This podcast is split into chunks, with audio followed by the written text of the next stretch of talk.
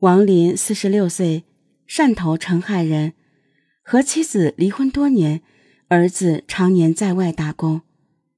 审讯过程中，当民警和他谈到儿子的情况时，王林的情绪发生了变化，表示愿意如实交代。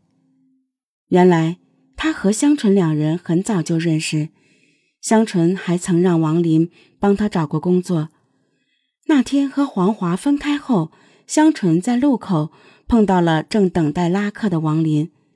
此时，在经历了种种冷遇之后，香纯已经无家可归了。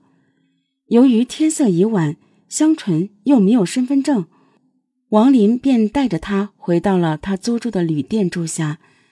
在房间里，香纯向王林哭诉了他的遭遇。起初，王林也很同情他。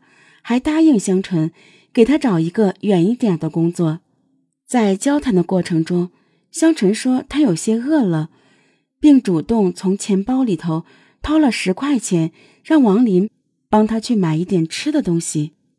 就在香纯打开钱包的一瞬间，王林看到钱包中有厚厚的一沓现金。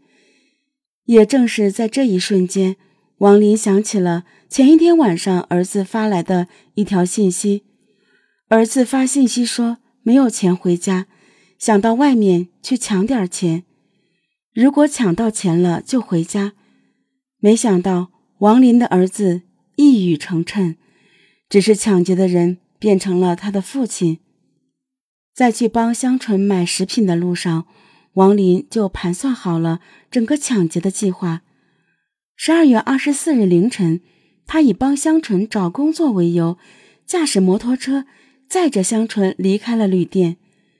清晨的新津河畔一片漆黑，因为这里非常僻静，平常很少人过来，所以王林就选择在这里对香纯实施抢劫。但在实施抢劫的过程中，遭到了香纯的强烈反抗。让王林没有料到的是。他在和香纯撕扯中的一推，葬送了一个年轻的生命。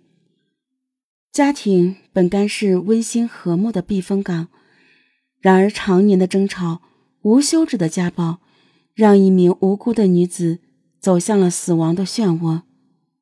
王林因为涉嫌抢劫致人死亡罪，被公安机关逮捕。